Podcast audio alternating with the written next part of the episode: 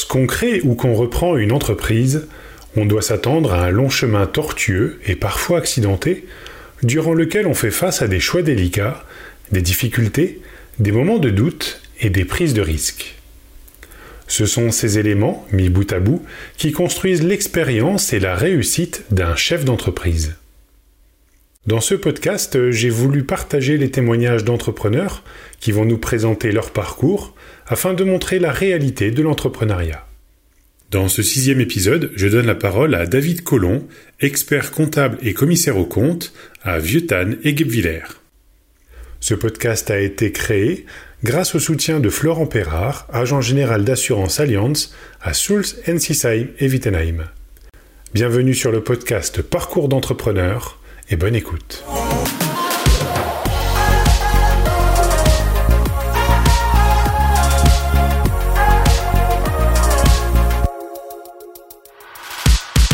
Je m'appelle David Collomb, je suis expert comptable et commissaire aux comptes. Il y a deux bureaux, un à Vieuxtanne et un autre à Guébillère dans le, dans le département du, du Haut-Rhin. Ok. Alors c'est un métier, j'imagine, extrêmement intéressant. Tu rencontres beaucoup de monde. Euh, Qu'est-ce qui t'a amené jusqu'à ce métier-là?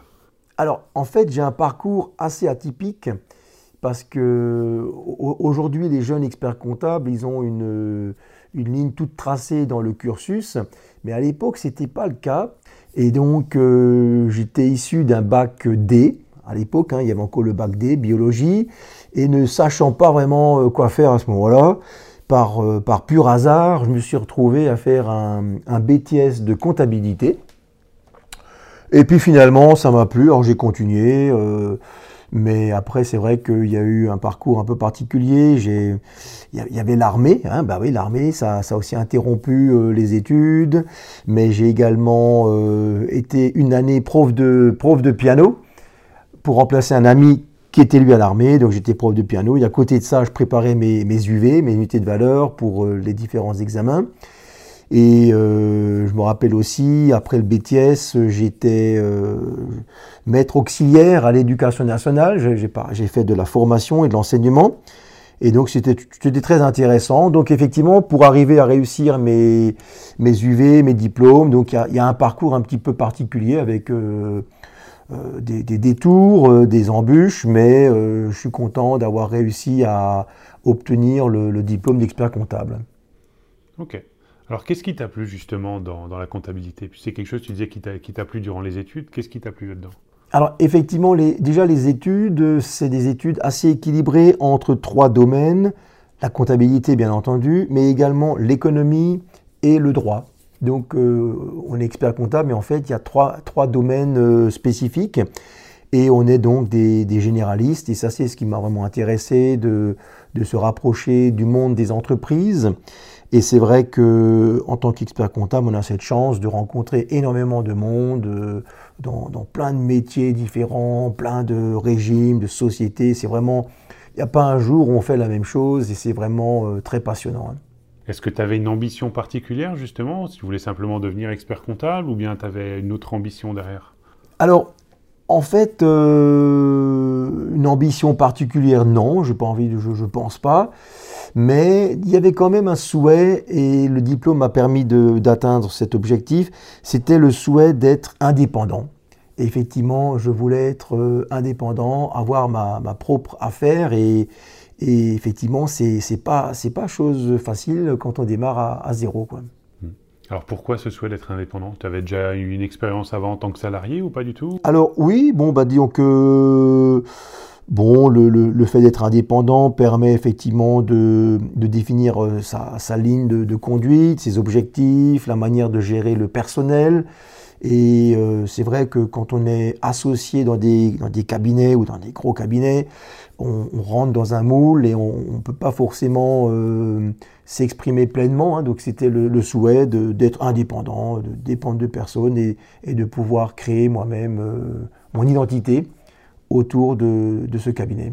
Quand tu as démarré ton métier, tu as directement créé ton propre cabinet ou tu as d'abord travaillé ailleurs? Alors oui, j'étais j'étais un peu fou quand même parce que bon à l'époque je bien sûr en tant qu'expert comptable stagiaire j'étais dans des cabinets. Après en tant que diplômé j'ai continué à travailler dans un cabinet Et à un moment donné, j'aurais pu m'associer avec le, confrère et j'ai préféré démarrer à, à zéro. Alors j'insiste sur le point zéro parce que dans, la profession, parfois, les jeunes diplômés, quand ils s'installent, comment dire, euh, ils, prennent les dossiers qu'ils ont, qu'ils ont eux-mêmes suivis, et donc c'est pas très élégant vis-à-vis de, son, du confrère, de son employeur. Hein. Et moi, j'ai pas voulu procéder ainsi, donc j'ai vraiment démarré à 0,0 j'ai ouvert mon, cabinet et j'étais tout seul. J'avais euh, peut-être 10 clients, c'était les clients que j'avais moi-même déjà à l'époque euh, développés. Et comme j'avais fait de l'enseignement et que cette partie me plaisait vachement, euh, j'ai davantage développé l'enseignement. J'étais donc vacataire à l'université de Haute-Alsace et justement je, donnais des cours dans la matière du contrôle de gestion. J'avais levé euh, de l'examen d'expert comptable là pour euh, le contrôle de gestion. Ça me plaisait beaucoup et ça m'a permis effectivement d'avoir un revenu euh, à côté de, celui de, l'entreprise qui démarrait vraiment tout petit. Quoi. Et cette entreprise, justement, elle comme tu disais, tu as démarré de zéro. Euh, combien de temps il t'a fallu avant qu'elle puisse vraiment, euh, tourner et puis être rentable alors, euh, quand un, expert comptable démarre, démarre seul, avec très peu de clients, en fait, il a beaucoup de temps de libre. Et, j'ai consacré énormément de temps pour euh, des porteurs de projets, pour des créateurs. J'ai vraiment la fibre, euh, étant moi-même un créateur, j'ai vraiment eu la fibre d'aider les créateurs à leur tour. Hein. Et donc, euh, en quelques années, la clientèle s'est faite. Disons que j'ai engagé mon premier salarié au bout de, au bout de un peu moins d'un an quand même. Hein. Donc, il y avait déjà un salarié, un collaborateur qui est encore présent aujourd'hui au cabinet, qui va devenir directeur d'un des bureaux. Et, euh, donc, euh, ça s'est développé comme ça, tout doucement, euh, en, gravissant les, marches une après l'autre, hein, sans, sans aller trop vite. Mais c'est vrai qu'il y a quelques années, j'ai eu une opportunité vraiment intéressante, puisque j'étais donc prof à l'IUT de Mulhouse. Je devais visiter une fois par an, enfin, ou deux fois par an, deux, étudiants qui étaient en apprentissage chez des confrères. Et grâce à cette visite que je faisais euh, tous les six mois chez un confrère, eh bien celui-ci a vraiment voulu, m'a tendu la perche pour que je rachète son cabinet. Et donc j'ai eu l'opportunité d'une croissance externe sur le, sur, sur le secteur de Guebwiller. Et c'était vraiment une très belle opération. Donc on a pu reprendre ce cabinet, garder tout le personnel et surtout garder les clients et donc continuer le développement dans cette, euh, dans cette vallée de, du Florival. Ok. Alors reprendre euh, une entreprise, un cabinet dans ton cas en particulier, mais même pour quelqu'un d'autre qui reprend une entreprise, c'est pas toujours quelque chose de facile. Ça peut être piégeux. Quelles sont les choses auxquelles il faut vraiment faire attention euh, quand, on fait ça? Effectivement, une entreprise, quelle que soit l'entreprise, hein, donc il y, a, plusieurs problématiques. Il faut vraiment faire très attention. Et, actuellement, j'accompagne des, personnes qui, rachètent des entreprises à des montants très élevés aussi. Hein. Et donc, euh, premièrement, il ne faut pas se tromper dans la valorisation de l'entreprise. L'entreprise a une valeur. Et souvent, le, cédant euh, qui a fait toute sa vie dans telle entreprise euh, s'imagine que, l'entreprise vaut une fortune et c'est pas toujours le cas. Il faut effectivement discuter. Et euh, là, j'avais, j'ai accompagné il y, a, six mois une un, repreneur d'entreprise. Au, départ, le prix était à 700 000 euros. Et finalement, on a pu reprendre cette entreprise à 100 000 euros. Et 100 000 euros, c'était un prix tout à fait juste et correct vis-à-vis de, tout le monde. Et aujourd'hui, cette entreprise, elle tourne. Bon, malgré le Covid, malgré ce qui s'est passé, elle tourne. Il y a, il y a une douzaine de, salariés. Et puis le, le, repreneur est très satisfait. Donc le premier point, c'est effectivement de ne pas se planter sur le prix parce que si on achète trop cher, eh ben ça on peut le traîner pendant, pendant 7 ou 10 ans parfois. Hein. donc euh, temps de payer et tout, c'est compliqué. Donc là, il y a le prix.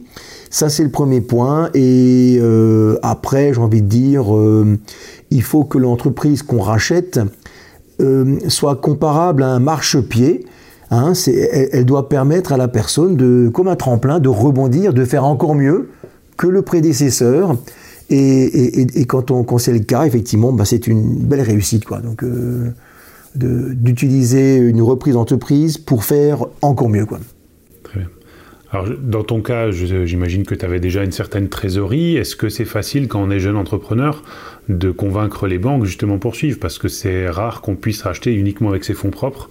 Il faut souvent un appui bancaire ou de partenaire. Alors, dans mon cas, la trésorerie, c'était pas terrible. Hein. mais euh, dans mon cas de figure, ayant créé le premier cabinet, à zéro, comme je l'ai expliqué tout à l'heure. Au bout de quelques années, j'ai quand même réussi à monter une clientèle, un petit cabinet avec quelques collaborateurs, quelques collaboratrices. Et je pense que c'est plus ça qui a donné ma crédibilité euh, pour reprendre euh, l'autre cabinet, parce qu'il n'y avait pas forcément un apport, euh, le banquier a financé l'opération. Et le, pareil, cette opération a pu se faire à un prix tout à fait correct. Le, je n'ai même pas besoin de discuter le prix, puisque le confrère a tout de suite proposé d'entrée de jeu un prix correct. Et donc, on s'était mis d'accord. Alors, dans mon cas de figure, plus précisément, il fallait faire attention à une chose. Le, le prix était correct, eu égard au fait que dans les, on va dire, dans les 4-5 ans à venir, on savait pertinemment qu'une certaine liste de clients allait arrêter. Donc ça, on s'était programmé du fait du, départ à la retraite principalement. Hein. Et donc, euh, il n'est il est pas facile de, de garder le, repreneur d'un de ses clients. Hein. Généralement, le repreneur, il a, lui, il a ses propres euh, conseils.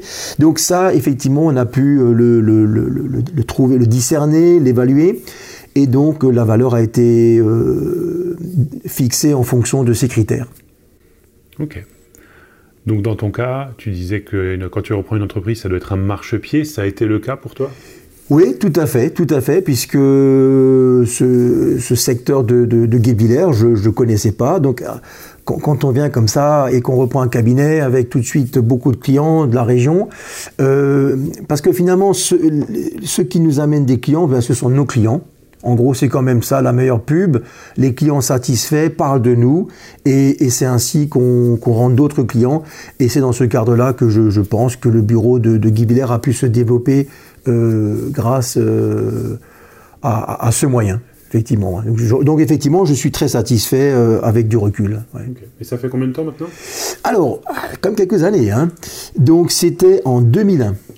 En 2001, et moi j'ai commencé en 97 donc euh, voilà, euh, 4 ans après, euh, ça, a pu se faire, 4-5 ans après. Et, euh, et donc aujourd'hui, je suis très, très satisfait de, ces deux cabinets qui, fonctionnent en, parallèle. Très bien. Alors 97-2001, l'entreprise avait 4 ans. pour racheter déjà une autre entreprise au bout de 4 ans, moi qui ne l'ai encore jamais fait, ça me paraît ambitieux, ça me paraît beaucoup. Est-ce que c'est euh, est-ce que c'est quelque chose de normal? Est-ce que, euh, que, dans le développement d'une entreprise, ça paraît normal d'en racheter d'autres pour, progresser? Alors moi je crois que c'est un, une démarche tout à fait normale et, propice pour le chef d'entreprise. C'est comme un accélérateur, hein, donc euh, un accélérateur de croissance. Euh, dans la mesure où effectivement l'entreprise rachetée, on est sûr que qu'on va conserver les clients, conserver. Il faut qu'il y ait une récurrence du chiffre d'affaires, une récurrence dans la clientèle. Hein. donc il y, a, des métiers où c'est le cas, comme chez nous dans l'expertise comptable. Nos clients, quand ils sont satisfaits, on les garde 15 euh, ans, 20 ans. Hein. Mais il y a d'autres métiers où c'est peut-être plus difficile. Donc euh, oui, moi je pense qu'il y a de plus en plus d'opportunités aujourd'hui du fait de la pyramide des âges. Aujourd'hui, bah, il y a beaucoup de chefs d'entreprise euh, qui aimeraient bien arrêter. J'en connais, ils ont, ils ont passé les 60 ans, ils aimeraient arrêter, mais ils trouvent pas forcément un repreneur. Et donc les repreneurs aujourd'hui, les, plus jeunes, je pense qu'ils ont des opportunités intéressantes puisque il y a moyen de discuter les, prix. Quand, quand, le chef d'entreprise ne trouve pas de repreneur, euh, très clairement, il y a moyen de, de discuter le prix. Euh, et, c'est des opportunités pour les jeunes entrepreneurs, je pense. Oui, ouais, tout à fait. D'accord. Par contre, j'imagine qu'une entreprise qu'on veut reprendre, il faut connaître un minimum son, son, métier, savoir comment ça tourne. On ne peut pas débarquer comme ça en disant, bah voilà, cette entreprise-là, je me dis pourquoi Mais pas, oui, bah oui, oui, je rachète. Oui, ouais, donc effectivement, il faut être du métier, il hein, faut, faut, quand même connaître le, le, métier, mais ensuite euh, reprendre l'entreprise. Euh, il y a parfois des, souvent il y a des salariés qui sont en place, donc eux ils connaissent leur métier, ils savent comment que ça fonctionne, donc euh, le repreneur n'aura pas forcément tout à gérer. Hein, donc l'exemple que j'ai cité tout à l'heure hein, de cette entreprise à 700 000 qu'on a racheté à 100 000, euh, bah pareil, le, le repreneur que, que, je connais maintenant euh, a insufflé une nouvelle dynamique, il a rajeuni un peu tout ça, le fonctionnement, modifié les logiciels et recruté un commercial. Enfin voilà, il a, il a, donné, il a apporté du sang neuf et je suis convaincu que cette entreprise euh, qu'il a achetée à un prix tout à fait sympa euh, sera un marchepied pour lui. Ouais. C'est quelqu'un qui avait déjà une entreprise auparavant, j'imagine? Non, pas du tout. Non, non. non. Ah oui, lui, c'est un cas un peu particulier. Il n'avait pas d'entreprise. Il était plutôt dans cadre, euh, euh, dans, un, dans une entreprise, dans le domaine à peu près similaire. Donc, à un moment donné, il avait envie, effectivement, de changer de statut et, et de. Et, à son tour de devenir un, manager, un responsable d'entreprise. Ok, très bien. Alors toi, après 2001, quel a été le développement de, ton entreprise après ce rachat? Alors, donc les, deux cabinets, bon, bon poursuivi leur, développement, et puis aujourd'hui, euh, je, tiens à, rester des cabinets à taille humaine, hein, parce qu'il y, a des cabinets d'expertise comptable où vraiment ils sont parfois 40, 50, c'est, c'est peut-être plus des ambiances d'usine. Et là, je tiens à rester dans, des ambiances très conviviales. On connaît les clients, on connaît tout. Enfin, je veux dire, c'est pas un numéro. Le client, c'est une personne avant tout, hein, qui est précieuse. On la connaît, connaît euh, sa vie euh, et plein et plein de, choses qui, la concernent. Donc euh, ici, euh, à, à, c'est un bureau d'une dizaine de personnes, hein, 10, 10, 12, sachant qu'il y a des, apprentis, des personnes à 80%. Et à Guévillers, c'est un, cabinet de, de 7 personnes, pareil, avec aussi euh, des, personnes à, temps partiel. Donc on tient à rester à, taille humaine. Et, et, là, depuis, depuis peu de temps, mon fils qui euh, est également expert comptable, a euh, démarré un, bureau dans le même état d'esprit sur le secteur de, Mulhouse. Mais pareil, il a démarré à zéro, comme son père, et je pense que ça va lui, lui réussir. D'accord. Donc j'imagine que c'est un peu toi qui lui a transmis la fibre euh, de la comptabilité? Alors je sais pas. Disons, à l'époque, euh, quand il devait réfléchir pour son orientation, c'était ben, comme pour moi à l'époque. Euh, finalement, on, a un bac, mais on ne sait pas forcément quel métier choisir. Hein. C'est pas facile. Moi, j'avais toujours dit à Florian, écoute, fais un métier où tu peux devenir indépendant. Hein. le fait d'être indépendant, c'est quand même une belle chose. Et c'était ça ce que je lui disais, un métier où tu peux devenir indépendant. Il avait d'abord d'autres idées. Et puis à un moment donné, de lui-même, en fait, c'est venu de lui-même. Euh, il a, il a choisi l'expertise, qu'il a bien réussi. Euh, et, tout, s'est bien passé pour lui. Hein. Dans, dans, une carrière, en général, on est rarement sur une pente euh, montante en permanence, il y a, surtout quand on est indépendant. Il y a souvent des coups un petit peu plus difficiles, des moments difficiles à gérer, des prises de risques. Est-ce que toi, tu as eu justement des moments comme ça? Ouais, tout à fait. Donc euh, déjà au, départ, hein, donc euh, quand tu démarres à 0,0, c'est vraiment le, cas. Bah, c'était pas forcément évident. Au niveau de mes revenus, déjà, j'avais une belle paye avant en tant que salarié. Ah ben, du jour au lendemain, je me suis retrouvé avec mon solde de tout compte. Hein. Puis bon, aujourd'hui, c'est plus la, mode des ruptures conventionnelles, mais non, à l'époque, euh, j'avais mon solde de tout compte, euh, basta, et j'ai démarré avec une, des revenus qui ont, qui ont chuté, hein, très clairement. Quand j'étais content d'avoir euh, euh, mes revenus d'enseignant à, Mulhouse, hein. mais voilà, donc c'est bien d'avoir goûté aussi le, le fait d'avoir de, des petits revenus et de monter comme ça tout doucement. Ensuite, euh, c'est vrai qu'il y a des moments où, comment dire, euh, nous, nos clients ne sont, pas remboursés par la Sécu. Hein, donc nous, nos clients, ils payent. Quoi, hein. Et donc, ça veut dire qu'il y a effectivement parfois des périodes où, qui sont un peu plus difficiles en termes de trésorerie. C'est vrai qu'il y avait eu la crise à l'époque de 2009-2010, euh, dans, cette période-là. Et euh, les, clients, on en avait toujours, mais c'est vrai qu'au niveau de la trésorerie, il fallait être vigilant parce que les délais d'encaissement des honoraires étaient un peu plus longs. Donc effectivement, il faut, être vigilant et puis il faut, créer un, bon partenariat avec euh, son banquier, hein, parce que comme tu dis, on, de temps en temps, on a, on a aussi besoin d'un petit coup de pouce. Et oui, bon, je pense qu'il y, a des hauts et des bas. Dans, tous les métiers, on a des hauts et des bas. Et on est un peu tributaire de, la conjoncture. Hein. donc, euh, alors là, maintenant, c'est le, Covid, Covid-19. C'est vrai que c'est une grande pagaille qui s'est établie. Mais nous, pour l'instant, on a plutôt eu une surcharge de travail. Vraiment, là, c'est l'inverse. mais une surcharge de travail qu'on a qu'on n'a pas vraiment, euh, qu'on n'a pas forcément facturé à nos clients, quoi. Hein, c'était plus pour euh, les aider, pour leur rendre service, les fidéliser. Et euh, vraiment, je rends hommage à l'ensemble de mon personnel hein, qui, qui, était présent hein, sur le ponton, au bureau ou en télétravail, pour faire face à cette, à cette pandémie. Et puis c'est vrai qu'il y avait subitement une, un grand stress hein, chez nos clients. Il fallait s'occuper des chômage partiel, plein de choses. Donc voilà, la priorité c'était d'aider nos clients à, passer, la, crise. Hein, et puis beaucoup d'entre eux aujourd'hui euh, relèvent la tête. Alors justement, comme tu le disais, là, dans une entreprise, il y a forcément une sorte de partenariat qui se crée avec d'autres métiers. Euh, le banquier, le comptable également, c'est un, partenaire privilégié. Euh, quels sont justement les, euh, les partenaires qu'il faut privilégier et qu'il faut vraiment avoir autour de soi quand, on monte son entreprise? Bon, disons que effectivement, bon, le, banquier il a un rôle important, euh, l'expert comptable aussi, hein, donc ça c'est sûr que il n'est pas obligatoire d'avoir un expert comptable quand on crée son entreprise, mais c'est tellement compliqué qu'il est très souhaitable d'être accompagné d'un expert comptable qui se rapproche de vous, qui, qui, pourra vous, écouter et vous conseiller hein, dans, votre développement.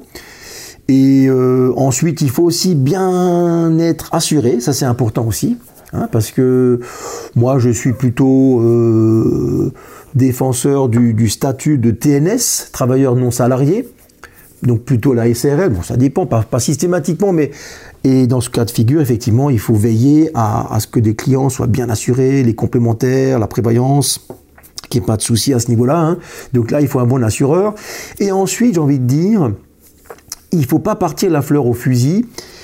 Je pense que c'est positif de faire partie d'un réseau. Et hum, c'est un peu la mode maintenant des, réseaux, hein, des réseaux d'affaires. Mais euh, moi, j'ai le plaisir de, faire partie euh, du, réseau BNI, hein, BNI euh, Florival en l'occurrence. Et c'est quand même euh, très sympathique de, de, ne pas être isolé, de rencontrer du monde qui ont, qui ont chacun des, problématiques similaires. Hein. Donc euh, j'ai envie de dire pour le, le, chef d'entreprise de, de, ne pas, de ne pas s'isoler. Quoi. Et puis effectivement, euh, faire partie d'un réseau, c'est une bonne chose.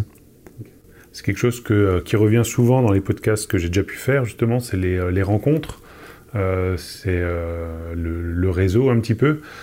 Euh, est-ce que toi, au courant de, ta carrière, notamment au début, il y a des rencontres particulières qui t'ont permis, euh, bah, qui t'ont aidé, qui t'ont permis d'avancer dans ta création d'entreprise ou dans ton développement d'entreprise?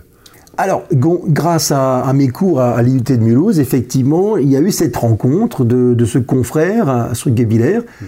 parce que euh, à Guébillère, la plupart des experts comptables de la place voulaient le racheter avec insistance, et lui ne voulait pas les confrères de la place, il, voulait que ce soit moi. Donc là, c'était vraiment une rencontre euh, particulière euh, qui a permis cette croissance externe. Mais après, il y a eu d'autres rencontres encore. C'est vrai que, euh, comme j'avais dit, initialement, j'avais démarré à zéro, donc j'ai tous mes clients dont je m'occupais, je ne les ai pas récupérés, je les ai laissés là où je travaillais auparavant.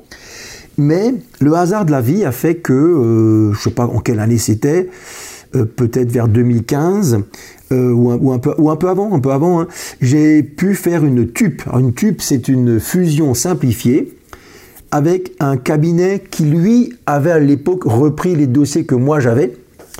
Et donc, via cette fusion, j'ai pu récupérer une partie des clients dont je m'occupais moi-même à l'époque.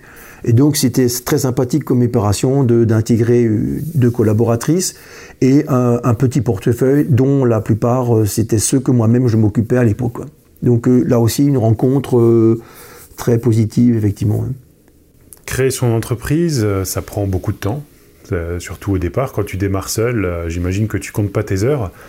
Euh, à côté de ça, c'est peut-être compliqué d'avoir une vie de famille. Comment tu as pu gérer ça? Une vie de famille, une vie personnelle, euh, simplement. Hein. C'est une très bonne question parce que je suis très sensible à ce sujet-là parce que euh, quand j'ai démarré en 97, bah, voilà, zéro, c'était c'était quand même difficile. J'ai investi énormément de temps pour pour les créateurs, pour mes futurs clients.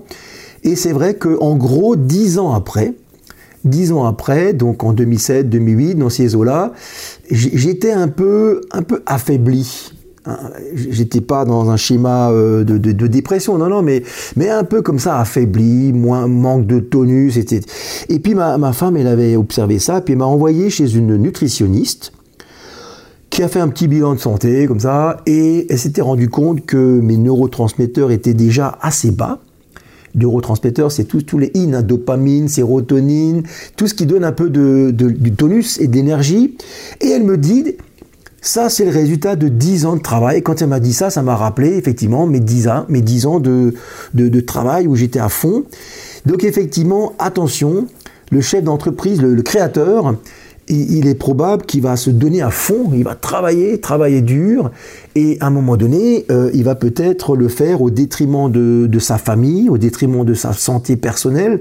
Donc effectivement, il faut à un moment donné euh, euh, trouver un rythme de vie, un rythme de travail qui soit tout à fait compatible pour rester en bonne santé. le but, c'est c'est ça, hein, c'est pas une course de vitesse, c'est une course d'endurance. Hein, il faut tenir la, distance. Mais effectivement, j'ai connu à un moment donné, effectivement, ces, ces, préoccupations. Mais je, voilà, je, suis très conscient. Et du, coup, quand je, vois, quand je rencontre un de mes clients dans un schéma de d'hyper-stress, d'hyperactivité, moi, je, je, les, je, les, je les calme. Je pense notamment à un kiné qui bossait euh, tous les jours, du, lundi au vendredi. A priori pas le samedi, hein, mais du lundi au vendredi, de, très tôt le matin, très tard le soir, pas de pause à midi. Enfin, c'était épuisant. Il était épuisé. Et moi, je lui ai dit, bah, écoutez, moi, ce que je vous propose, vous choisissez une demi-journée dans la semaine. Il a pris le mercredi. Vous mettez une croix dans votre planning. Il a barré le mercredi après-midi et il fait de la moto. Voilà. Et donc finalement, il a en milieu de semaine une demi-journée de libre pour euh, voilà, se balader, faire autre chose, déstresser. Hein, et il n'a pas pour autant baissé euh, ses, revenus, mais il a gagné en qualité de vie. Donc c'est important effectivement de, veiller à, à, ce que mes clients ne, ne, tombent pas dans un délire. Euh, le délire de, de, la suractivité, bosser comme des fous, parce qu'à un moment donné, la mécanique, elle, elle, elle faiblit, quoi. Alors c'est quoi le secret justement? Parce qu'on se dit au départ, bah moi il faut absolument que je bosse pour rentrer de l'argent. Si je me si je me bloque une demi-journée, bah, je vais forcément perdre euh, perdre de l'argent. C'est quoi? C'est recalculer bah à ce moment-là son compte fonctionnement? Bah, je pense qu'au départ, au départ effectivement, on n'a pas le choix. Il faut y aller quoi. C'est normal, c'est normal. Il faut y aller. Il faut créer quand même une structure euh, de base qui, qui dégage un revenu. Je pense qu'au départ, c'est le chemin obligatoire. Il faut passer par là faut mouiller sa chemise, comme on dit, hein. et puis il faut donner beaucoup de sa personne, beaucoup de temps, parce que si, si on croit vouloir euh, tout facturer, euh, c'est pas possible. Il faut forcément donner avant de recevoir, euh, et, ça c'est le cas, je pense, de tout le monde. Je pense à quelqu'un que j'avais rencontré il y a quelques années, tout à fait par hasard, au, au bowling, et il était à côté de moi. C'est le, le fameux Philippe Bosque. Et ce monsieur, je l'avais connu dans le temps, et, donc lui, c'est quelqu'un qui a réussi dans, la coiffure. À un moment donné, il avait plus de 2000 coiffeurs, coiffeuses à, domicile. Il a vraiment fait une belle réussite. Et à un moment donné, il a vendu son entreprise. Enfin, après, je connais pas tous les détails, mais, mais il a fait une très belle réussite, ce, ce monsieur. Et quand je l'ai rencontré par hasard, il m'a dit David, je vais te donner mon secret. Alors je dis waouh le secret de Philippe Bosque. Je me dis, bah écoute, je t'écoute, ça m'intéresse de, savoir quel est ton secret. Eh ben, il m'a dit la chose suivante. Il m'a dit, tu vois, quand je développais mon entreprise, durant la semaine, je me prenais une demi-journée de libre pour faire n'importe quoi. Se balader, se promener, réfléchir, euh, sortir du, stress, faire n'importe quoi. Et il m'a dit que c'est à ce moment-là que, que les idées venaient. Donc je pense que c'est important effectivement d'arriver à, à se libérer du temps pour faire tout à fait autre chose et reposer l'esprit et, trouver de, bonnes idées, de bonnes opportunités. Donc c'était son, son truc. Alors j'essaie de, l'appliquer pour moi, c'est un peu difficile parce que le premier semestre de l'année est vraiment très chargé, donc là c'est impossible de, faire ça. Mais le second semestre, effectivement, euh, dans mon cas de figure, il est, il est moins lourd et j'essaie effectivement de, mettre en œuvre ce, conseil d'avoir une demi-journée de libre. Euh, pour, euh, voilà, faire autre chose, du vélo, ou... et trouver de bonnes idées. À côté de tout ça, justement, je sais que tu participes à certains projets euh, humanitaires. Euh, tu peux en parler un petit peu parce que j'imagine que ça aussi, ça te permet de te libérer. Euh... Ouais, ouais, ouais, bah, c'est effectivement, merci de, me brancher sur le sujet. Effectivement, que j'ai eu l'occasion euh, d'adopter deux enfants sous mes trois. Et dans un cas de figure, je suis resté impliqué au Burkina Faso, à Ouagadougou, dans une association, on s'occupe d'enfants de la rue. Et donc, via, par, le, par, le parrainage, hein, on n'est pas une grosse structure, hein, on a une cinquantaine de gamins et à peu près, euh, je sais pas, 35 parrains réguliers, donc on n'est pas tout à fait à l'équilibre. Mais c'est vrai que ce, cette action, ça me change les, idées, effectivement. C'est important pour moi de faire tout à fait autre chose, de me rendre utile. Et jusqu'à présent, tous les deux ans, j'allais sur place, euh, voir un peu ce qui se passe, vérifier les comptes. Bon, maintenant, avec euh, le, le, terrorisme et tout ce qui se passe euh, dans le Sahel, ça va être plus compliqué. Mais néanmoins, on peut les, les aider à distance. Hein, donc les les, les, les, flux euh, financiers ou bien le, le, contrôle par, par scan. Enfin, on, peut, on peut tout gérer à distance. Hein. Et effectivement, il y a, il y, a, il y a le Burkina Faso, cette association qui s'appelle Canaan en Afrique, mais euh, j'ai aussi l'occasion euh, d'accompagner mon docteur, mon, généraliste, il m'a embarqué avec lui euh, au Népal pour une mission humanitaire, c'était en, octobre-novembre 2019, et donc on a pu soigner les gens. Moi j'avais plus la, la fonction d'ophtalmologue, hein, donc voilà, on a, on a, vérifié la, la vue des, des gens, des, des, des, enfants aussi, et puis on, a, on avait des, des, centaines de lunettes avec nous, des lunettes toutes neuves, vraiment impeccables, qu'on a pu proposer aux, aux personnes en avaient besoin et, euh, quand, un Népalais vous faisait le, coup de pouce pour vous dire que c'était impeccable, donc là on avait une, satisfaction d'avoir été euh, utile euh, dans des régions en fait très pauvres, hein, parce qu'on n'était on pas dans les zones touristiques, hein, dans les endroits très pro, pauvres, et, on rencontre là-bas des gens absolument extraordinaires. Quand on est parti, il y en avait qui, pleuraient, donc c'était très très touchant. Et effectivement, ma seule envie, c'est d'y retourner un jour. Hein, donc, euh, on verra. Est-ce que euh, pour toi, c'est quelque chose d'important, justement, de s'impliquer dans ce genre de, choses euh, notamment quand on a une, une, vie professionnelle dans laquelle on a déjà bien réussi? Est-ce que c'est une sorte de juste retour des choses où tu gagnes de l'argent et tu es content de pouvoir en investir à côté? Est-ce que c'est quelque chose de vraiment très personnel que tu aurais peut-être même fait dans une autre carrière? Est-ce que euh, comment tu vois ça? Moi, je pense que ça doit fonctionner dans les deux sens. Effectivement, j'ai reçu beaucoup, j'ai reçu beaucoup, mais à un moment donné, il faut aussi donner et ça sera profitable à d'autres qui vont recevoir et qui à leur tour pourront donner. Moi, je pense que c'est important de, de, ne pas vivre euh, égoïstement dans son coin, de d'être. Euh, moi, je suis plutôt d'une nature euh, généreuse, mais je, crois sur ce principe. J'ai reçu, ben, à un moment donné, il faut, aussi donner, et mettre le pied à l'étrier à, à d'autres personnes, et, ainsi de suite. Ouais. Et euh, pourquoi avoir choisi justement euh, peut-être le Burkina Faso d'un côté et puis euh, Népal de l'autre? Il y a également des associations ici dans, le, secteur. Est-ce que tu agis également sur d'autres, sur d'autres choses? Alors pour, donc pour le Burkina, c'était consécutif à l'adoption. Hein, donc là, effectivement, je, le, le, chemin est un peu tracé. Pour le Népal, c'est une association effectivement locale, c'est Rêve Népalais petite association qui fait vraiment beaucoup de boulot. Hein. Ils, euh, ils, construisent chaque année euh, une ou deux écoles, euh, enfin des bâtiments pour les écoles au Népal. Et là, depuis peu, il y a en même temps des missions médicales qui sont organisées. Mais voilà, au départ, c'est une association locale de, de Tannes. Rêve népalais. Alors, pour revenir un petit peu sur, sur l'entrepreneuriat, euh, toi, tu as la chance, euh, enfin la chance, c'est ton métier. Tu accompagnes euh, beaucoup d'entrepreneurs, des créateurs, des repreneurs, des personnes qui sont peut-être déjà dans le métier depuis longtemps. Est-ce que tu as un exemple ou deux de, de choses un petit peu extraordinaires, de quelqu'un peut-être qui, qui se lance, je sais pas, sans trop savoir où il va et qui finalement a une grande réussite alors, ouais, je pense à quelqu'un de précis. Alors, je peux pas citer le nom. Hein. Nous, on est toujours dans le secret, dans le secret professionnel. Mais euh, c'est des amis que je connais depuis de longue date. Euh, ils ont une entreprise euh, dans le secteur du bois. Hein, voilà. Et donc le, papa a déjà pris sa retraite, mais il y a le fils, et le fils qui a, qui a beaucoup d'énergie.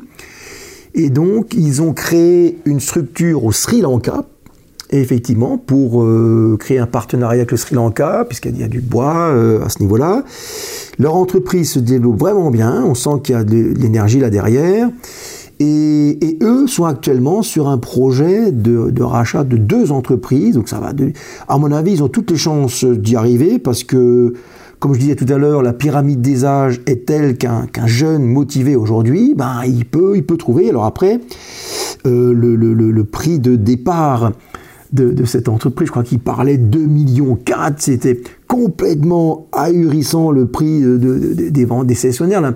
Et moi, j'aurais expliqué, non, non, là, vous êtes complètement à côté. Alors, moi, j'étais plutôt à 1 million 2, 1 million 3. Et les banquiers sont de notre avis. Cette affaire n'est pas encore euh, n'a pas encore abouti. je pense qu'on va certainement l'obtenir à 1,5 million avec également un intéressement sur l'augmentation du chiffre. Mais voilà, de temps en temps, on rencontre comme ça des, personnes qui font de, belles réussites et, euh, et, c'est vraiment une satisfaction d'accompagner de, ces clients. Hein. Mais d'une manière plus générale, il y a des statistiques qui, existent. parfois, on dit, voilà, euh, euh, le, taux d'échec au bout de 5 ans, au bout de 6 ans, enfin, il est, de, il est, il est vachement important j'ai pas le chiffre en tête de le, taux de, défaillance, mais ce que moi je peux dire depuis 97, le taux de défaillance de tous ces gens que j'ai accompagnés est extrêmement faible. Sincèrement, euh, je suis très content. On, a très peu de casses depuis 97 quand même. Hein. Et ça, c'est important parce que on n'aime pas quoi quand un client il dépose le bilan, quand il y a un problème, on n'aime pas ça quoi. On, aspire à ce que nos clients réussissent mais c'est vrai que je, peux observer quand même très peu de très peu d'échecs finalement quand les gens sont bien entourés. Quoi. Alors justement, quand une entreprise est en difficulté, qu'est-ce que le comptable ou l'expert comptable peut faire pour, euh, pour aider cette entreprise? Alors déjà, déjà, il faut voir les, les prix, les marges. Exemple concret. Ma femme m'a envoyé l'autre jour à Leclerc pour nettoyer une couette. C'est un gros truc, quoi. Ça remplissait un caddie. moi, ça m'a embêté d'emmener ce truc-là au magasin. j'ai amené ma couette euh, et ça a coûté 13,50 euros. Et quand je l'ai récupéré, huit jours après, moi, je connais pas ces, gens, ils sont pas clients chez moi. Hein, mais j'ai dit à la personne, j'ai dit, mais attendez, 13,50 euros, votre prix est ridicule. Je lui ai dit, votre prix est ridicule, vous pouvez demander plus, puisque moi, vous m'avez rendu un énorme service, personne ne sait laver lui-même sa couette, donc il y a un, service, un travail que vous avez fait, que vous valorisez 13,50 euros. Moi, je leur ai dit, à mon avis, ça colle pas. Et la, la, vendeuse, elle me dit oui, j'ai déjà dit ça à la patronne. Donc, et, apparemment, c'est pas la, patronne qui m'a reçu. Mais voilà, donc il faut déjà faire attention. Euh, dans la structure des, prix, il faut, il faut que les gens y gagnent leur sous. Quoi, hein. Donc euh, si, les, si les marges sont trop faibles, j'explique aux clients, bah, il faut travailler les prix, il faut, faut voir. Moi, j'ai un client dans l'informatique. Euh, alors la, vente, ils ont, ils ont quand même des marges très faibles en vente parce qu'ils sont concurrencés par Internet. Là, ils sont, ils sont embêtés. Mais ils ont une, une force énorme, c'est le service. Et, là, j'ai dit, mais attends, il faut valoriser le service, parce que pour vous, quelqu'un débarque chez vous avec son ordinateur, pour vous, c'est réglé en un quart d'heure, mais c'est pas parce que c'est réglé en un quart d'heure que ça vaut rien. Pour le client, c'est énorme. Vous avez réussi à enlever un virus, sauvegarder des trucs, et donc ce service a, un prix.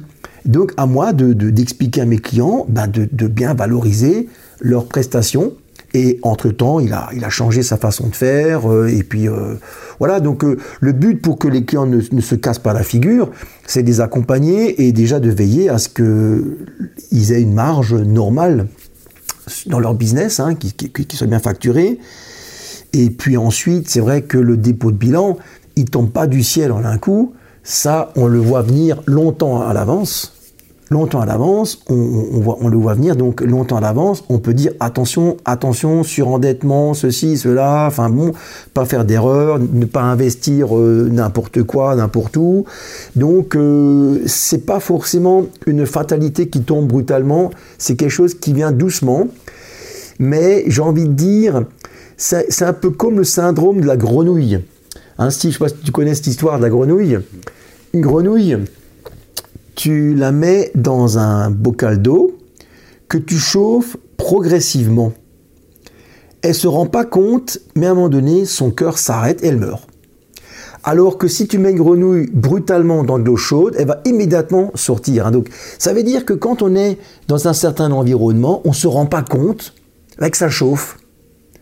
Et il faut des regards extérieurs, l'expert comptable, je pense, en est un, pour dire attention, ici il y a quelque chose qui ne va pas. Il y a un truc qui est en train de chauffer. Ça va pas, ça va pas, ça va pas. Et si on rectifie pas le tir, ben c'est comme la grenouille, à un moment donné, le, cœur va s'arrêter. Mais donc effectivement, il faut veiller en amont pour pas que ça se produise, parce qu'on ne veut pas que nos clients euh, tombent. Ça, on veut pas, quoi.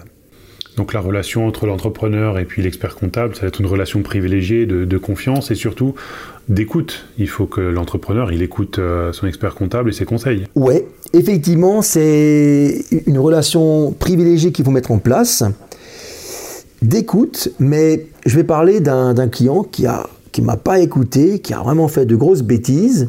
Bon, moi j'étais là pour donner le conseil euh, il, avait déjà bien réussi dans, ses affaires et il a réussi à, vendre son fonds de commerce quelqu'un qui, a, qui a repris. Donc, là, il a, il a eu un beau chèque. Ok, un beau chèque, très bien. Mais le repreneur l'a embobiné dans une affaire d'import-export avec la Chine.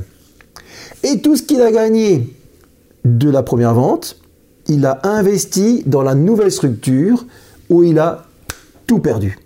Et moi, j'avais dit de ne pas faire ça. Quand on vend, effectivement, le fruit de son travail, il faut le valoriser, il faut le sécuriser. Et ayant mis tout cet argent avec cet homme qui est devenu en fait son associé, pour des projets avec la Chine, un peu hasardeux, il a réellement tout perdu. Alors ça, ça me fait mal au cœur. Et encore, quand je le croise de temps en temps, ça, arrive très rarement, il, me, dit encore qu'il aurait dû m'écouter, mais, mais, le mal, il, est fait. Donc, euh, bon, voilà. Donc, effectivement, il faut qu'il y ait des relations de, confiance, de dialogue, d'échange. On n'est pas forcément d'accord hein, avec euh, les clients. Il faut parfois qu'il y ait. Parfois, ça frotte un peu, quoi. Euh, moi, je pense que c'est important parce que si l'expert comptable vous dit toujours oui, amen, c'est le meilleur moyen pour aller dans le mur. Hein je crois que de temps en temps, il faut qu'il y ait de la résistance, euh, dire attends, stop, euh, moi je ne ferai pas ça. Et au, risque de perdre le client, parce que du coup, le client il va dire ouais, mais mon expert comptable ne va pas dans le sens que je veux, ah ben je vais le dégager, j'en prends un autre. Mais non, je pense que c'est bien quand il y a de, des échanges contradictoires, quoi. Et en trouver ensemble le, le bon chemin, quoi. Alors effectivement, l'expert comptable, relation privilégiée, euh, un avocat, est-ce que c'est également quelque chose qui est, qui est recommandé euh, pour, euh, pour une entreprise, un entrepreneur, au minimum au départ? Alors, moi, effectivement, quand, quand on crée des, sociétés, on, très souvent, on s'associe avec un avocat. Un avocat droit des, des affaires, hein, qui, qui va s'occuper de toute la partie juridique. Mais après, l'avantage, c'est que cet avocat, ben, il, va rester à vos côtés. Donc c'est toujours positif. Hein. Donc voilà, même si on est une petite structure, c'est positif d'avoir un conseil juridique euh, à portée de main. Hein, qu'on peut appeler à tout moment, enfin à tout moment aux heures de, travail. Et puis euh, bon après, les avocats, c'est plus dans des dans des, euh, dans des, dans des besoins très spécifiques. Hein. Si, malheureusement vous devez faire un, un, licenciement qui est un peu compliqué, bon, bah, il vaut mieux passer par un avocat, mais spécialisé en droit social. Et euh, voilà, pour pas faire de bêtises, quoi. Mais c'est important, effectivement, d'avoir euh, des compétences. Mais, mais via l'expert comptable, le, client, il a ce réseau. Parce que moi, j'ai effectivement mis en place un, réseau avec plein de professionnels. Et donc, euh, via mon réseau, je, le fais profiter à mes clients quand je, quand je, quand je discerne un, besoin particulier. D'accord. Est-ce que toi, tu sens que tu as encore un autre rôle à jouer auprès des entrepreneurs? Est-ce que tu as un rôle de conseil des fois simplement, comme tu dis, tu le faisais au départ quand tu t'es lancé? Est-ce que c'est quelque chose que tu fais encore aujourd'hui? Quelqu'un qui, qui, a un projet, qui hésite, est-ce qu'il peut venir euh, te voir pour, pour en discuter, voir si c'est viable ou pas avant de se lancer vraiment dans le bain. Alors, ouais, effectivement, disons que quand j'étais jeune expert comptable, donc euh, bon, il y a, y a peut-être un tempérament différent, mais aujourd'hui, bah, j'ai 55 ans, hein, c'est mon âge aujourd'hui, et puis effectivement, je pense que toutes les années d'expérience, tout le vécu, je pense que c'est profitable, effectivement, même un jeune entrepreneur, de pouvoir échanger avec, euh, avec quelqu'un euh, qui, a, qui a fait un certain parcours, qui a rencontré beaucoup de situations. Je pense que c'est important. Il y, a, un moment de ça, il y a, assez longtemps, je ne me rappelle plus quand c'était, j'ai moi-même euh, eu l'occasion de rencontrer un confrère qui était beaucoup plus âgé que moi et qui faisait du coaching. Et c'était vraiment sympa de, de, le rencontrer, bon, quelques reprises, hein, j'ai pas fait euh, quelques reprises, quelques séances de coaching avec lui. C'était intéressant parce qu'effectivement, il avait 10, euh, 12 ans d'avance sur moi et il m'a vraiment donné de, de, bons conseils à l'époque. Donc c'est important effectivement d'aller vers des gens qui, qui ont un certain vécu hein, pour ne euh, pas faire des, des, des bêtises, hein, je pense. Mmh. Pas rester centré sur, sur son idée, sur son projet sans s'ouvrir aux autres c'est, euh, ça risque d'être un piège, ça, justement Ouais, moi je pense qu'il ne faut, faut pas hésiter à échanger. Je crois qu'il ne faut pas hésiter à échanger, discuter les uns avec les autres. Euh, après, il ne faut pas forcément discuter avec trop de monde, parce qu'après, il y a la confusion qui s'installe. Mais, mais repérer les, les, gens que vous considérez être de, de bons conseils et, et, effectivement discuter avec, avec ces gens-là. quoi. Alors c'est pas forcément donné à tout le monde justement de, euh, de rencontrer ou d'aller voir directement ces personnes-là pour leur demander conseil. Est-ce qu'il y a un moyen justement de rencontrer des, personnes comme ça? Tu parlais tout à l'heure ah, de, réseaux euh, réseau professionnels, de réseaux réseau d'affaires. Est-ce bah, que ça c'est quelque chose qui, peut aider également? Maintenant des moyens, effectivement, moi je pense que oui, les réseaux, je parlais de BNI ou rencontrer, rencontrer d'autres, c'est toujours positif, je pense. Discuter avec d'autres personnes, c'est ne pas rester dans sa tour d'ivoire, dans ses convictions. Euh, je pense que c'est important d'être. Euh, mais ça demande quand même une certaine humilité, je pense. Parce que si le chef d'entreprise, il il est, droit dans ses bottes, sûr de tout ce qu'il fait, c'est le meilleur, c'est tout ce qu'on veut, c'est parfois délicat. Et moi, je pense à un, client que j'ai perdu, mais je vais vous raconter cette histoire parce que cet homme était déjà très endetté, à un niveau de revenu très élevé quand même, hein, vraiment très élevé, mais aussi très endetté parce qu'il avait déjà fait des opérations de défiscalisation, des trucs, n'importe quoi.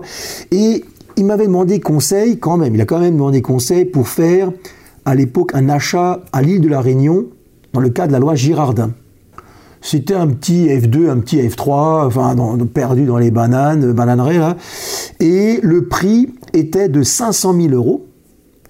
Mais lui ne voyait que le crédit d'impôt sur 5 ans de 50% à l'époque, c'est un truc de fou.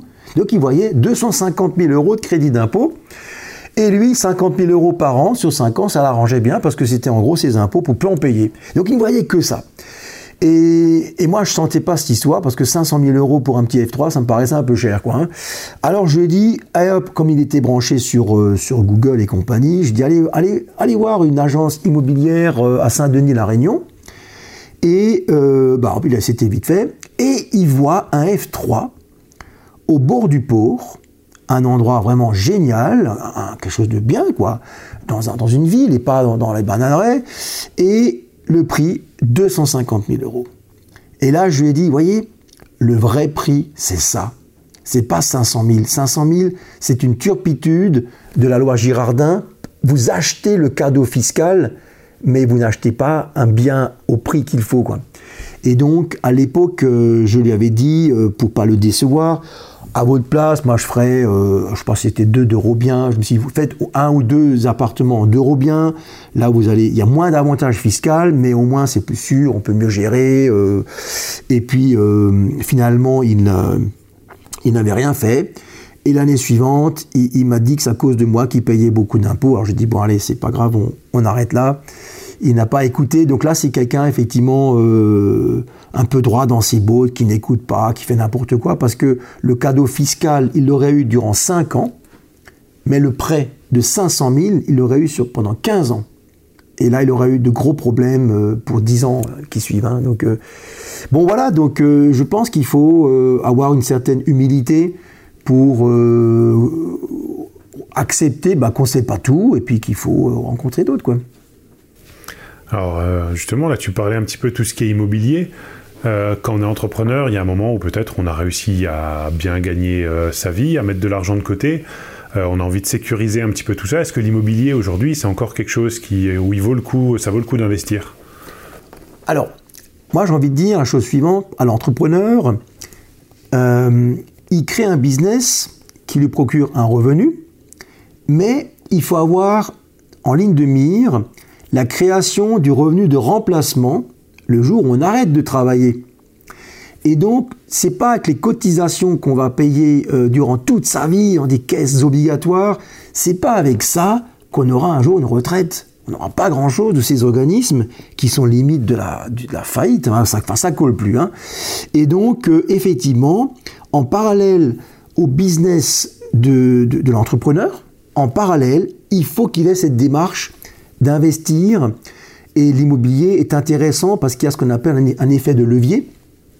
Puisque bon bah voilà on joue sur le fait qu'il y a un locataire qui paiera une partie.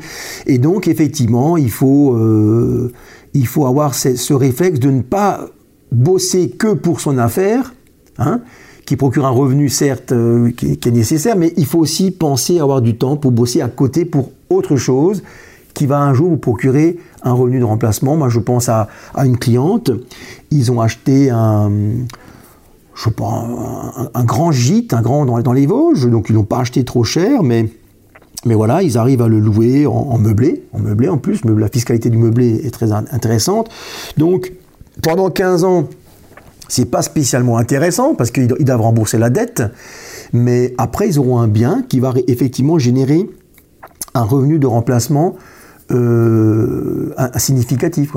Et là, j'ai parlé du meublé tout à l'heure, effectivement le, meublé, il euh, n'y a, y a, a, pas de cadeau fiscal direct comme les lois Girardin ou, euh, tout, tout, ce qui existe actuellement, hein. mais vous avez un avantage fiscal, c'est de pouvoir amortir l'investissement et de créer une charge et donc de ne pas avoir de fiscalité ou, très peu de fiscalité sur le meublé.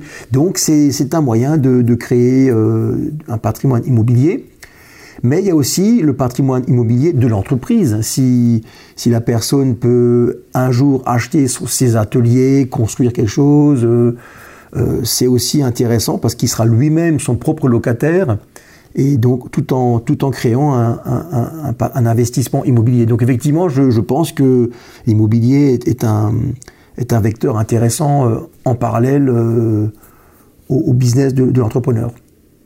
Ok, très bien. Alors là, tu disais justement, euh, l'idée c'est de voir euh, le revenu de remplacement. Donc après, quand on s'arrête de travailler, est-ce que c'est quelque chose à laquelle on doit déjà penser quand on, quand on se lance, quand on crée l'entreprise, pour, pour ne pas rater peut-être des bonnes occasions? Bon. Ou c'est un peu tôt et il vaut mieux attendre déjà que l'entreprise tourne Voilà, il faut quand même que l'entreprise tourne, hein, qu'on ait quand même atteint un certain niveau de, revenus. Mais c'est vrai qu'il ne faut pas forcément tarder. Hein, je veux dire, euh, Là, j'ai une jeune cliente, euh, elle a commencé il y a peut-être deux ans, deux, deux, trois ans, et une kiné, voilà, une kiné. Hein. Alors, je lui avais tout de suite parlé euh, de, ses investissements dans, le meublé. Je lui ai dit, tiens, pourquoi pas acheter un appartement étudiant à Strasbourg? Comme ça, je, je, dis à tout, tout hasard. Ah ben, elle, elle a, un beau jour, elle m'appelle, elle me dit, hop, ben, c'est fait. Voilà, hop, elle a trouvé un appart à un prix tout à fait correct, proche d'un arrêt euh, des trams, donc ça c'est vachement intéressant. Et donc elle a commencé avec ce, bien. Ça, ça fonctionne très bien au niveau de la location, mais aussi au niveau fiscal. Donc il y a vraiment, elle a compris quelque chose qui marche. Et là maintenant, elle envisage d'acheter euh, un, immeuble euh, entier, voilà, parce qu'elle a compris comment comment gérer. Elle est jeune. Euh, elle peut faire des prêts sur des durées 15 euh, ans, 20 ans. Donc, euh, effectivement, il ne faut pas commencer trop tard, sinon bah, on n'arrivera pas à grand-chose. Je me souviens à l'époque, un, médecin de, Chamonix m'avait appelé, ou de la, région.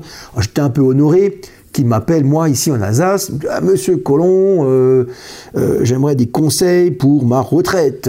Alors, je dis, OK, très bien. Vous avez quel âge?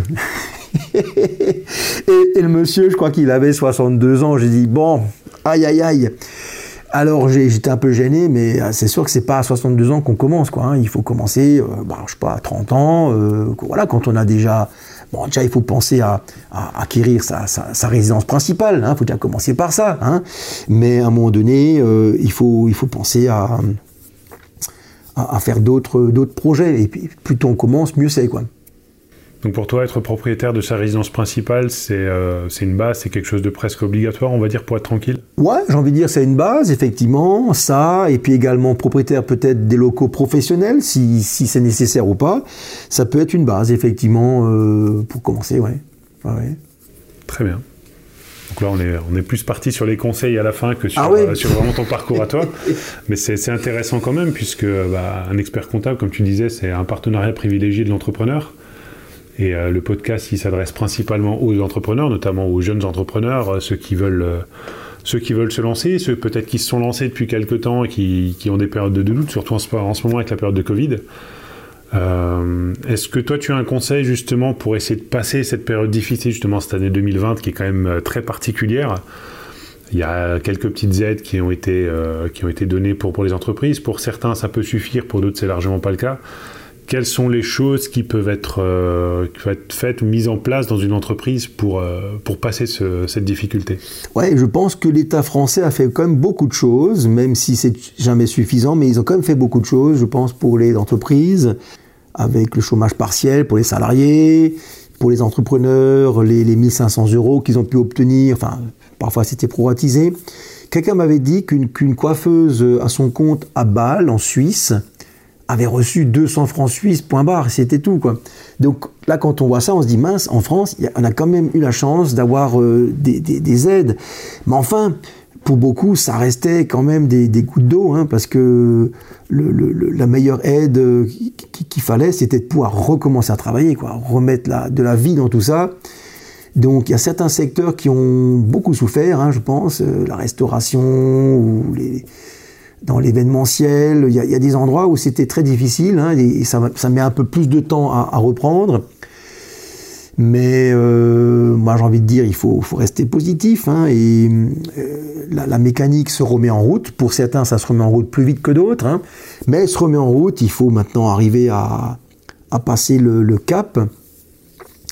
Ce qui est important, mais ça c'est avant la crise qu'il fallait euh, veiller à ça moi, je suis sensible à un sujet, il faut pas être trop endetté. On a parlé des investissements immobiliers, ok, c'est important, mais il faut quand même pas se mettre dans le rouge, quoi. Il y a parfois des clients qui vont dans la zone rouge, orange foncé. Il faut pas être dans cette zone parce qu'effectivement, un imprévu comme le Covid, et puis ça devient vite euh, compliqué, quoi. Il faut quand même arriver à gérer avec prudence, il y a parfois des banquiers qui vous incitent à faire des prêts pour tout et n'importe quoi. Moi, je suis quand même euh, dans un schéma, il faut être vigilant, il faut y aller étape par étape. La vie est longue, on a, a le temps hein, pour, euh, pour faire son parcours. Aller trop vite, c'est parfois délicat. Donc, euh, mais ça, c'était avant la crise hein, qu'il fallait éviter d'être dans des situations de, surendettement. Hein. Mais moi, j'ai envie de dire, il faut qu'on reste confiant par rapport à cette pandémie. Euh, bon, voilà, on, parle beaucoup d'un retour, d'une reprise du Covid, mais c'est vrai, moi personnellement, je, suis confiant plutôt pour, euh, pour penser que, tout ça, ça va passer et qu'on va pouvoir retravailler, peut-être avec des masques, mais ce qu'il faut, c'est retravailler, que chacun puisse faire son, boulot, son business, et, ça va repartir. Mmh. Alors comme tu le disais, effectivement, que euh, une crise, ça ne se prévoit pas, mais euh, tu peux anticiper le fait qu'à un moment ou à un autre, il y a des difficultés, euh, en faisant en sorte de ne pas être trop endetté, comme tu le disais. Une crise comme le Covid, justement, ça doit servir aussi à réfléchir à pourquoi aujourd'hui je suis dans les difficultés, qu'est-ce que j'aurais pu faire différemment avant. Est-ce que toi, tu as, si maintenant il y avait des choses que tu avais pu changer il y a, il y a quelques temps, pour, euh, pour que ça se passe mieux en ce moment Est-ce que toi, dans ton entreprise, tu aurais changé quelque chose? Alors déjà, tu, poses la question, euh, est-ce qu'on peut prévoir une chose pareille? Tout le monde va dire non, on ne peut pas prévoir une chose pareille. Bien que, début février, donc bien avant la crise, ou même en, ou en janvier, euh, ils avaient annoncé les médias baisse record du chômage en 2019. Et là, c'était un grand cocorico dans tous les médias, baisse record du chômage en 2019.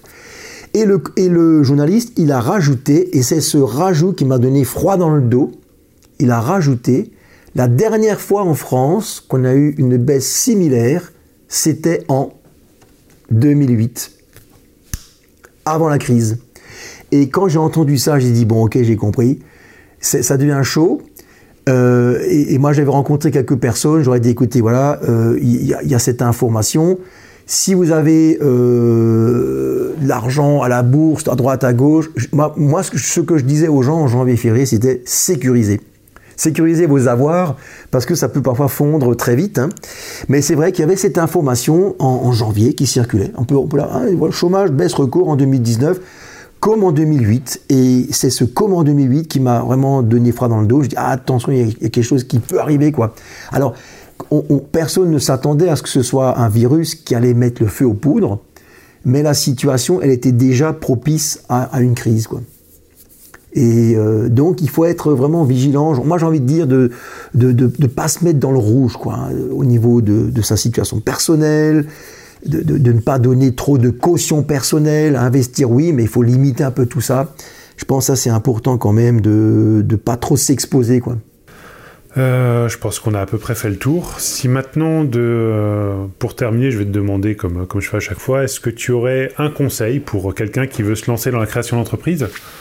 Euh, Un conseil important, quelque chose qui est, qui est vrai, quel que, soit le, quel que soit le métier dans lequel il veut se lancer, quel que soit le domaine?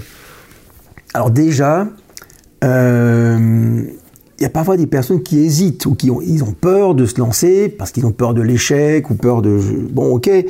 Mais moi, je me dis, c'est dommage parce que si la personne n'a pas essayé, toute sa vie, elle aura peut-être des regrets de ne pas avoir essayé. Donc moi, j'ai envie de dire d'avoir le courage de, bah, de se lancer dans un, dans un domaine où on a un métier, où on a une, on a une compétence. Hein, je veux dire, euh, moi je pense qu'il il faut se lancer et, devenir indépendant. Hein, C'était ce que j'avais dit au départ de, de notre euh, enregistrement. Dire euh, devenir indépendant, c'est quand même quelque chose de, formidable, de pouvoir soi-même organiser sa, sa vie, son planning, son ses choix. Je pense que c'est important effectivement de d'arriver à l'indépendance et l'entrepreneuriat permet effectivement d'atteindre cet objectif. Mais j'ai envie de dire, euh, il ne faut, pas, faut pas rentrer dans des schémas de surendettement. Voilà. Il ne faut pas se tromper quand on rachète une entreprise de ne pas l'acheter trop cher. Il faut que tout ça, ça reste cohérent euh, et avancer étape par étape. Ne pas forcément vouloir brûler les étapes, aller trop vite. On risque de se casser les dents. Mais euh, étape par étape, euh, je pense que euh, on grandit de manière cohérente. Très bien, merci. Merci pour cet échange, merci pour ton temps. Bah écoute, je te remercie Steve d'être venu vers moi, c'était sympathique de pouvoir échanger. En fait, comme j'ai parlé aujourd'hui, je, pense que j'ai jamais parlé comme ça à qui que ce soit. Hein. donc cet enregistrement est un peu particulier. Hein. donc merci Steve hein, d'être venu me voir. Merci David Colomb, merci à vous pour votre écoute. Je vous invite maintenant à m'aider à votre tour en partageant ce podcast auprès de votre entourage, en le notant et en vous abonnant pour ne pas rater les prochaines sorties. Merci pour cet engagement et à très bientôt pour découvrir un nouveau parcours d'entrepreneur.